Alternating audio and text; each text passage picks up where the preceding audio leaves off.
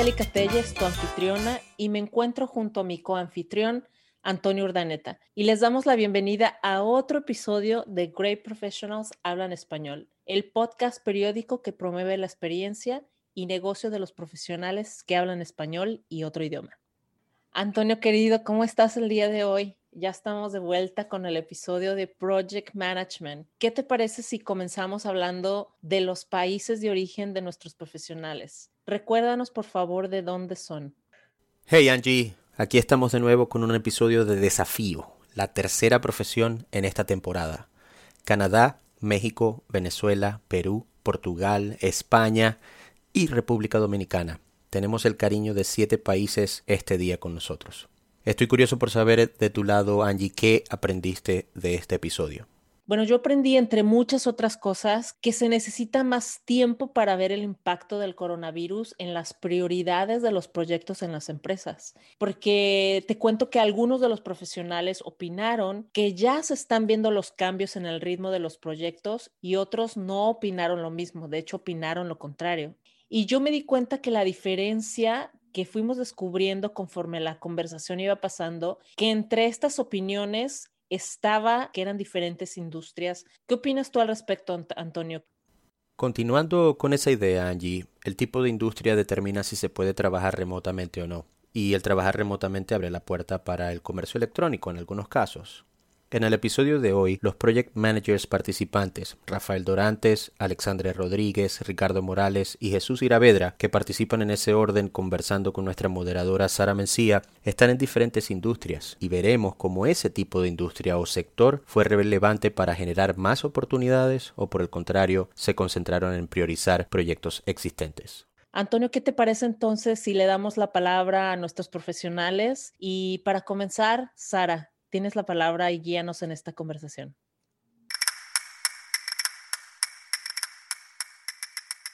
Mi nombre es Sara Mencía, nuevamente súper emocionada de compartir con estos grandes profesionales de Project Management. Bienvenido Ricardo, bienvenido Alexandre, Rafael y Jesús. Contenta de tenerlos acá y Angélica y Antonio, muchas gracias nuevamente por reunir estos excelentes profesionales y darme la oportunidad de compartir con ellos. ¿Qué pasó en el episodio pasado de Project Management? Estuvimos conversando acerca de las metodologías Agile, de las metodologías Waterfall y de las cosas emergentes, todo lo que un project manager y en las experiencias de ustedes teníamos que estar pendiente. Por ejemplo, una de las cosas que más me llamó la atención fue la importancia de los recursos humanos ahora en esta nueva forma de trabajar también estuvimos conversando acerca de la innovación, de actuar rápido, de estar atento y de mantenerse vigentes y también continuar agregándole valor a nuestros clientes. Así que me gustaría pasar a la pregunta del reto que tuvimos. Parece existir una presunción de que el desarrollo de proyectos va a tener un alcance geográfico más amplio. Y con esto más negocios. Queríamos saber de ustedes si en realidad experimentaron un alcance geográfico más amplio con la consecuencia de tener negocios más productivos o si simplemente fue el ruido que causó la pandemia que hacía parecer que podíamos crecer los negocios, pero que en realidad no fue así. Rafael, Alex. Rafael se ha ofertado. Oh.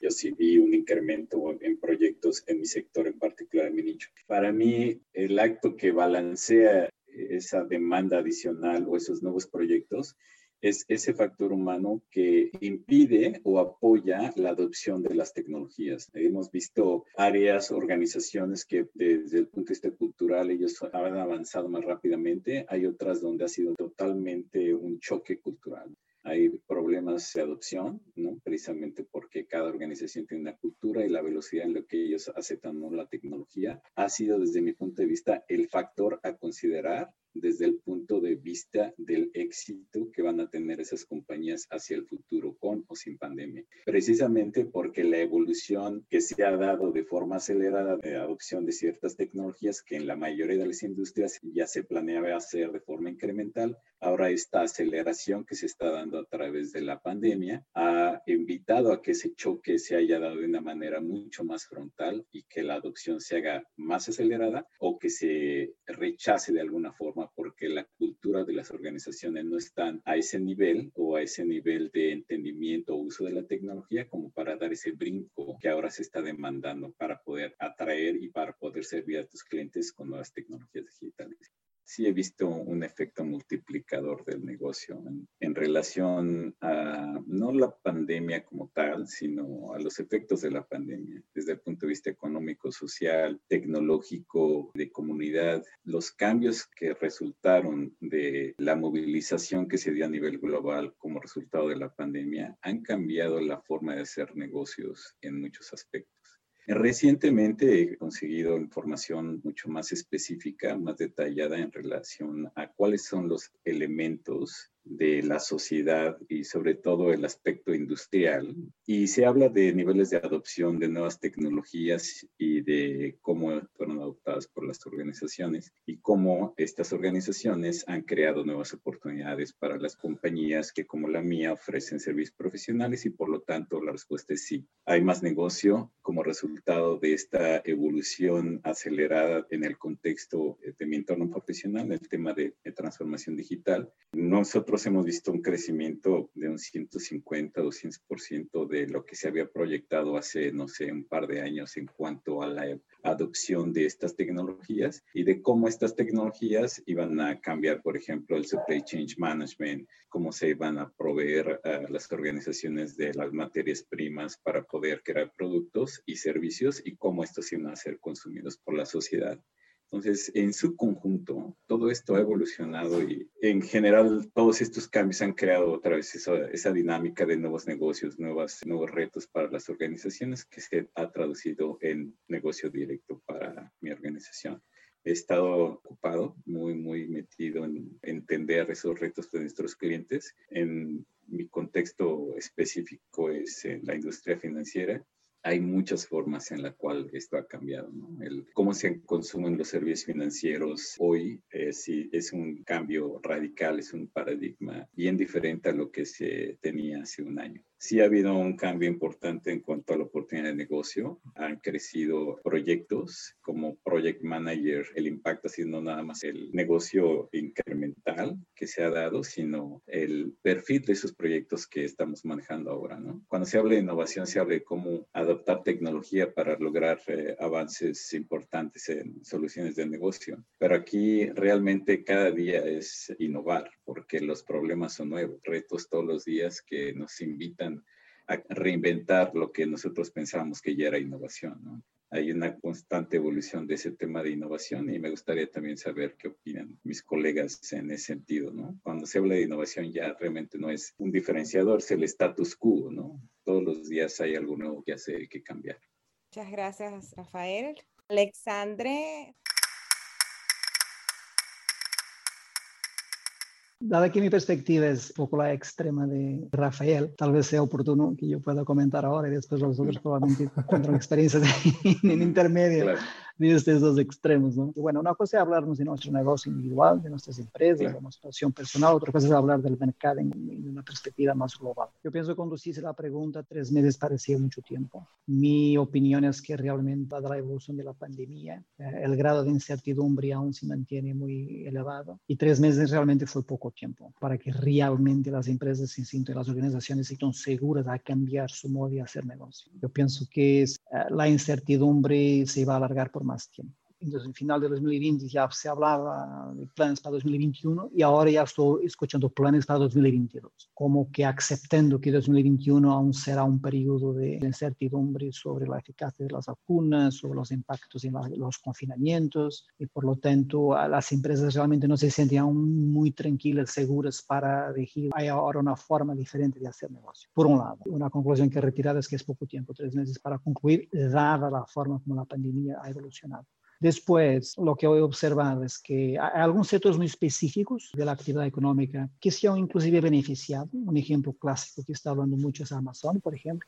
No son probablemente los sectores más proyectizados que trabajan por proyectos, pero uh, en las tecnologías de información, por ejemplo, tal vez eso pueda estar ocurriendo, ¿no?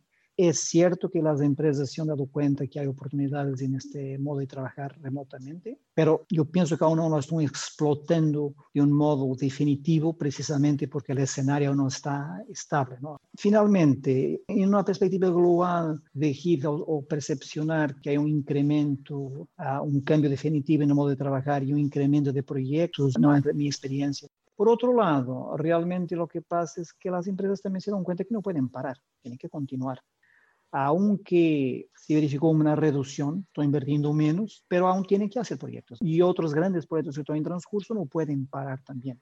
Pienso que las empresas se dan cuenta que aunque exista por adelante un año más tal vez de incertidumbre, al otro tienen que continuar con sus cosas, no pueden parar. Y finalmente pienso que hay una variable que también crea alguna incertidumbre, que es el real impacto en la vida de las personas, en los sectores más afectados está emergiendo hambre, problemas socioeconómicos muy serios en la sociedad que aún no se han revelado en su totalidad. Y cómo se va a relacionar a eso y cómo eso va a afectar también la actividad económica.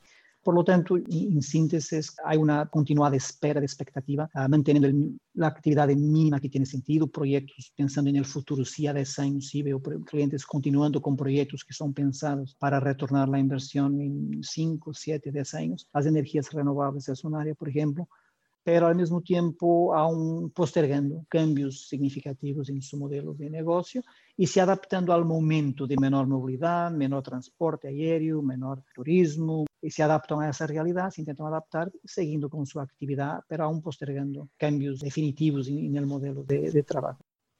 ¿Tú no has sentido un incremento en los proyectos o en la cantidad de proyectos? No, no, no, no he sentido un incremento, no. He eh, sentido una continuación y una pequeña reducción también, postergar. ¿sí? Pudiéramos decir, lo que ha sentido es que ha habido una priorización uh -huh, sí. de cuáles son los proyectos que van a continuar. Sí, un criterio más exigente, lo que realmente, que son los más estratégicos, más estructurantes. Yo pienso que las empresas de algún modo aún creen que hay un normal, un pre-COVID. Las empresas y la sociedad en general aún está pensando en un post-COVID normal, algo parecido con el pre-COVID. Y nosotros no estamos en un post-COVID aún, estamos en el proceso de COVID. Entonces yo pienso que las empresas en esos criterios de selección más exigentes, invertir solamente en lo que es estratégico, que ya se había pensado antes. Yo, yo no, no, he observado nuevas ideas, he observado sí una selección más rigurosa de lo que hay que continuar y también proyectos que ya existían en concepto, en la perspectiva de que el camino anterior se va a regresar a un punto parecido con lo que teníamos antes y por tanto siguen invirtiendo en esos proyectos estratégicos. Es posible que tengamos que esperar un poco más para conocer la, la realidad post-COVID. Muchas gracias, Alex. Ricardo, ¿qué crees? Con respecto a la pregunta, en sí he detectado cinco puntos que han sido afectados de alguna manera por toda esta situación de coronavirus y el trabajo en casa. Yo creo que sí ha reducido las distancias físicas. Definitivamente hay más oportunidades de negocio. El primer punto es el desarrollo de negocio, el business development. Yo creo que la situación actual permite llegar a más rincones del mundo a nivel de alcance geográfico. Es más fácil contactar y la gente está más acostumbrada también a tener reuniones por videoconferencia, por llamadas, a escuchar propuestas, a escuchar de nuevos proyectos a través de un medio digital. O sea, yo creo que antes se utilizaban mucho reuniones en persona o incluso conferencias para hacer networking. Yo creo que ahora ya eso no es tan necesario y esto permite llegar a más gente. El segundo punto que también quiero resaltar es todo el tema de atracción y selección de talentos y personal. Yo creo que en ese punto también esta situación ha favorecido, ¿no? Y ha abierto a la idea a que puedas contratar gente de todo el mundo. Nosotros hemos seleccionado gente en Ucrania, en India, en el mismo Canadá, pero en otras ciudades. Incluso personas se han mudado de una ciudad a otra. Antes todo nuestro personal de Canadá estaba en Montreal y hay personas que han decidido mudarse, por ejemplo, a Toronto, ¿no? Entonces te da un alcance mayor en cuanto a expertise y capacitación, porque ya no estás, lo estás viendo de una manera local, sino lo estás viendo de una manera global. Eso ha sido beneficioso, definitivamente, ha abierto la mente a una economía global a nivel de selección de talento. El tercer punto, que creo que para el negocio donde yo estoy ha sido el más difícil y el que ha, en algunos casos, afectado proyectos, ha sido la parte contractual y de compliance. Ya cuando entran los temas de los abogados, de hacer el contrato, de los ida y vueltas, de las negociaciones, por medios digitales es más difícil. Incluso por un tema de comunicación no verbal, de poder sentir el ánimo de las personas con las que estás negociando, cuando no estás en, el mismo espacio físico, es más difícil leer a las personas. En tiempos pasados hubiese sido posible ir a una misma reunión en la oficina de los abogados, conversar un poco más a profundidad. Incluso el medio digital te cansa. O sea, una discusión en, un medio digital, una negociación en un medio digital, cansa más que hacerlo en persona. Hay formas, cuando estás en el mismo espacio físico, de romper la fricción que tal vez en medios digitales no se pueden hacer. Entonces, es el tercer punto que yo creo que más bien eh, se ha visto afectado por toda esta situación. El cuarto punto que voy a mencionar también creo que ha sido un poco afectado, ha sido el tema de la motivación y el bienestar de los empleados, ¿no? Y lo menciono porque nosotros acabamos de lanzar un proyecto que para nosotros era clave en la empresa. Y cuando lo anunciamos no hubo ningún tipo de emoción, de holgorio, de celebración y obviamente a la plana ejecutiva le, parecía raro, ¿no? Decían, oye, pero ¿por qué la gente no está emocionada? ¿Por, qué no están celebrando este, este triunfo, ¿no? Que logramos este proyecto. Y es porque estás en tu casa, no te estás contagiando de las personas que están a tu alrededor. Y se siente que no, hay, no es la misma motivación que cuando compartes un espacio físico con otras personas, ¿no? Estás en tu casa, no vas a hacer mucha bulla porque puedes distraer a otras personas dentro de tu casa cuando anunciamos el, éxito, quisimos apreciar un poco el, sentimiento de las personas y todos fueron muy callados, muy ecuánimes y hasta ahora nos estamos tratando de reinventar para poder hacer que la gente también sienta que el éxito es parte de ellos, no es un éxito solo de la empresa. Y finalmente, en sí, el desarrollo de trabajo sí ha sido beneficiado. Yo creo que la gente a estas alturas ya ha aprendido a trabajar mejor de manera remota y algunos de los retos que teníamos al inicio con la agilidad y con la transparencia y la coordinación a estas alturas ya se han podido este, mejorar los procesos para que se adapten a un mundo digital y las cosas funcionen un poco mejor, ¿no? Entonces, esos son los cinco puntos que yo he visto que más o menos han cambiado con esta situación. Sí hay más oportunidades a nivel mundial, el tema es cómo saber aprovecharlas en un mundo digital, ¿no? Cómo saber cerrar esa brecha física que ahora se ha vuelto un medio digital, ¿no? Gracias, Ricardo. Tú y Rafael han sentido lo mismo. Hay un incremento en los negocios, en los proyectos, la realidad de una mayor globalización, incluso para reclutar personal. Pudiera yo decir que es porque está muy relacionado a la industria en la que ustedes dos están, que es la tecnología. Yo creo que sí, las empresas menos afectadas por el coronavirus han sido empresas de tecnología, ¿no? Incluso si uno ve el precio de la acción de Google, de Amazon, son empresas que se han visto beneficiadas por esta situación. Y sí, la empresa efectivamente ha crecido cuando la economía mundial en general o se ha estancado o ha caído, ¿no? En el último año. Rafael, ¿qué opinas de esto antes de pasar a donde Jesús? El nivel de oportunidades se ha incrementado por todo lo que ya sabemos y que hemos platicado hasta ahora. Y eso ha traducido en proyectos más largos, más complejos, que tienen que ser más ágiles y con un tiempo más reducido para la implementación. Entonces, eso se traduce en una constante necesidad de estar manejando múltiples proyectos que antes no se veía, no se veía como tal. Para mí, el manejar un portafolio con este nivel de fluidez ha sido parte del reto. Y coincido con Alexander en el contexto global y realmente hay mucho que investigar y también coincido con Alexander en el sentido de que al nivel de incertidumbre y el impacto real a nivel de la economía global está todavía por ser medido. Nadie tiene una varita mágica o una bola de cristal para saber si va a haber una tercera wave o no, o cómo vamos a estar dentro de 18 meses. Entonces, en tecnología sí, servicios financieros ha crecido el nivel de proyectos, pero también el contexto global hay mucho que decir todavía. La evolución de todo esto ha impactado industrias y estoy viendo ahorita mismo el crecimiento orgánico ¿no? que se ha dado en diferentes industrias y cómo algunas efectivamente se han contraído, pero otras como resultado de esto han crecido exponencialmente. El tema de distribución y retail como Amazon, pues han triplicado, cuadruplicado su negocio. Entonces son áreas donde como resultado de todo esto ha crecido la oportunidad y el revenue. Nosotros seguimos esas oportunidades también de esa forma.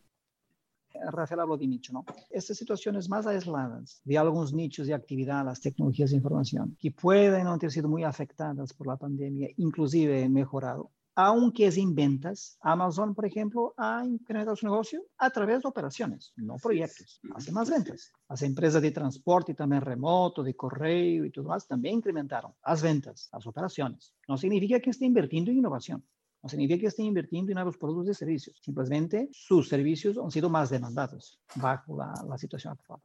Eh, sin embargo, claramente hay empresas para quien eh, el COVID se transformó en una oportunidad. Me parece algo que está en un nicho y es temporario también. Es un escenario de transición. Y por lo tanto, cualquier oportunidad que aparece en ese escenario es también temporaria. Excelente, muchas gracias Ricardo, Alex y Rafael. Me gustaría escuchar a Jesús. En mi sector, en las renovables, la pandemia no ha hecho más que confirmar que se pueden desarrollar proyectos sin limitación física algo que teníamos todos en la cabeza, pero que realmente teníamos, seguíamos con la idea del presentismo ¿no? y, el, estar ahí ¿no? y, y, digamos, desarrollar a pie, de, a pie de campo. ¿no? Pero bueno, hemos visto que se puede trabajar en remoto desde cualquier parte del mundo y que se puede incluso aumentar la productividad. Otra cosa es a, costa de qué. Muchas veces es eh, los horarios interminables, lo de me despierto trabajando con China y acabo hablando con Chile a última hora. Es, digamos, por nuestro estado de ánimo parece que estamos ya enganchados al trabajo y que parece que no podemos soltarlo. Y la tecnología nos ha ayudado, pero no sé hasta qué punto. Nos ha ayudado a ser más productivos, pero muchas veces a costa de alguna que otra carga psicológica, podríamos decir. Existen muchas menos limitaciones físicas, la disponibilidad es mayor, nosotros además la aumentamos, la tecnología te permite trabajar en todo momento, está siempre disponible, Teams está ahí, Zoom está ahí, Además, ahora la digitalización, todo esto que entendíamos, que Ricardo nos comentaba, es que ya es una necesidad. O sea, ya no es que tengo una empresa con todos los medios tecnológicos. No, no, es que ahora o estás preparado o no estás directamente. Y son, pues bueno, pues son empresas que ahora mismo están sufriendo más todo esto. Y creo que en todos los sectores, ¿eh? no solo en los típicos más de cara al público y tal, sino incluso en algún alguna tecnológica, creo que se ha llevado alguna sorpresa de que no estaban tan bien preparadas y tan actualizadas como pensaban, ¿no? Y ahora pues les toca correr. Y es verdad que, aparte de que todos los proyectos se han desarrollado con mucha cautela, la renovación ha seguido todo con un desarrollo bastante importante, pero siempre con una cautela porque es cierto que lo del futuro no está tan claro, sobre todo a medio plazo. Lo que es este año 21, no a nadie está tirando las campanas al vuelo. Está todo el mundo andando con pies de plomo porque hay demasiados factores, ¿vale? Pero es verdad que esta incertidumbre para algunos ha sido una oportunidad y han desarrollado todos estos cambios y todas estas tecnologías que consideramos que eran, bueno, sí, es el futuro, tal. Estoy poniendo el hidrógeno, o sea, los proyectos de hidrógeno son una realidad y hay miles de millones de dólares invertidos. Y es además a nivel mundial, ha sido una ola que de repente se ha decidido que el vector energético, que se conoce desde, vamos, desde hace muchísimos años, ahora es una realidad. Como decimos muchas veces en España, nos hemos visto las orejas al lobo, nos hemos asustado y los próximos cambios tipo cambio climático, los cambios geopolíticos, nos los estamos tomando en serio. Pues como en todas las crisis, hay gente audaz que aprovecha esa oportunidad e invierte dinero y se está avanzando muchísimo. Ha sido un catalizador brutal es que ya todo el mundo hemos interiorizado que ya no, ese trabajo no es una presencia física. Yo, por ejemplo, antes para ir a, una empresa a supervisar la construcción de un equipo, pues mandabas a, a un especialista. Ahora mandas a un tipo con un casco, con realidad aumentada, que está haciendo la visita virtual y todo el equipo que esté donde esté del mundo está compartiendo planos, teniendo una reunión por Zoom y se están resolviendo todos los problemas de ingeniería en un mismo momento. Y es un tipo que lleva un casco con una cámara algo que parecía ciencia ficción, ahora es una realidad, pero es que ahora es una necesidad. Ha sido un avance y es algo que nos han cambiado. Volviendo al tema del factor humano, ya no hace falta vivir donde trabajas y eso es una ventaja. Yo muchas veces digo que nos han venido segundas y terceras olas del virus, pero no hemos pasado todavía la primera ola del teletrabajo masivo seguimos muchas veces intentar volver a estabilizarnos y a tener una conciliación real hay un cansancio psicológico brutal. Y lo que comentaba antes también Ricardo, el desalinearse de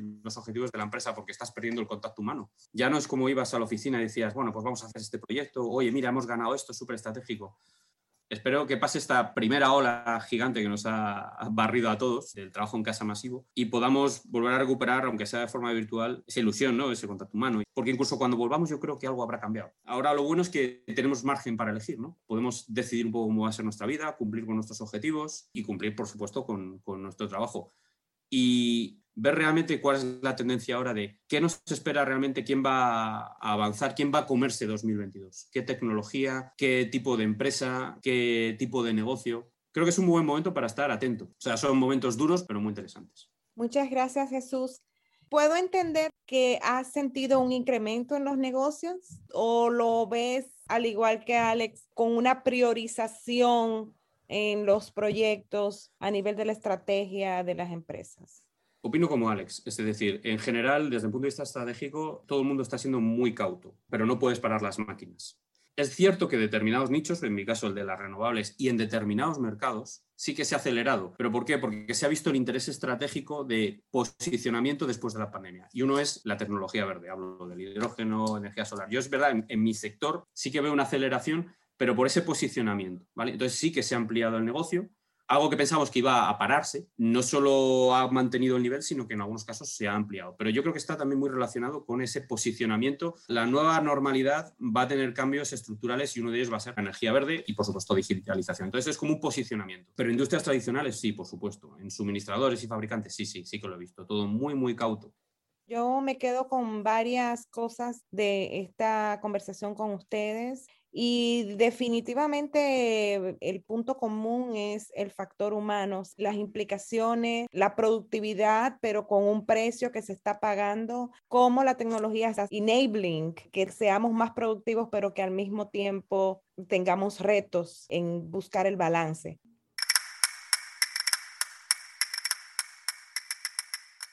Muchas gracias por escuchar Great Professionals Habla en Español. Los invitamos a seguirlo y compartirlo con otros profesionales y si estás interesado o interesado en participar en este podcast, conéctate con nosotros. Las votaciones para el episodio de vuelta de Project Management ya están abiertas, así que no te olvides de votar. Tu voto definirá al ganador de este episodio, así que recuerda votar por tu profesional favorito. Selecciona entre Rafael, Alexandre, Ricardo o Jesús. En nuestra página de LinkedIn, Great Professionals Habla en Español.